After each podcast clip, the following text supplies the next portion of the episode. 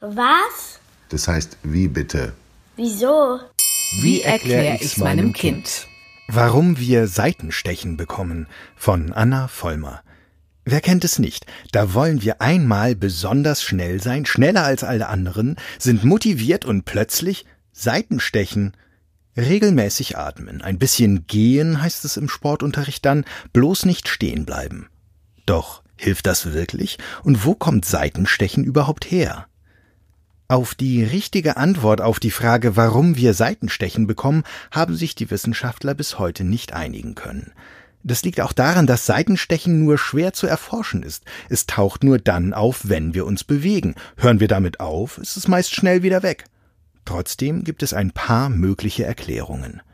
Einige Ärzte sagen, das Zwerchfell sei schuld. Das ist der Atemmuskel, der unseren Bauch von unserer Brusthöhle trennt. Wird dieser stärker belastet, wenn wir bei sportlicher Anstrengung schneller atmen, kommt es zu Schmerzen. So die Theorie. Andere Wissenschaftler sind davon jedoch nicht überzeugt, denn wir atmen schließlich immer. Deshalb ist der Muskel, den wir dafür brauchen, schon ziemlich gut trainiert und kommt nicht so schnell aus der Puste. Eine wahrscheinlichere Erklärung hat deshalb mit unserer Durchblutung zu tun.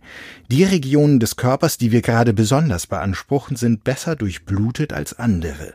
Machen wir zum Beispiel nach dem Mittagessen unsere Hausaufgaben, können wir uns oft schlecht konzentrieren.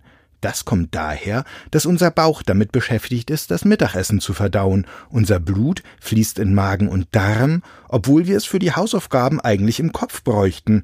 Stattdessen werden wir müde. Machen wir Sport, passiert etwas Ähnliches, denn dann brauchen die Muskeln besonders viel Blut, was in unseren inneren Organen fehlt. Dadurch können sich zwei davon, Leber und Milz, verformen. Da diese beiden Organe besonders schmerzempfindlich sind, könnte es sein, dass Seitenstechen entsteht. Sticht es rechts, ist es wahrscheinlich die Leber, sticht es links, die Milz. Diese Theorie wird auch dadurch bestärkt, dass wir nach dem Essen besonders häufig Seitenstechen bekommen.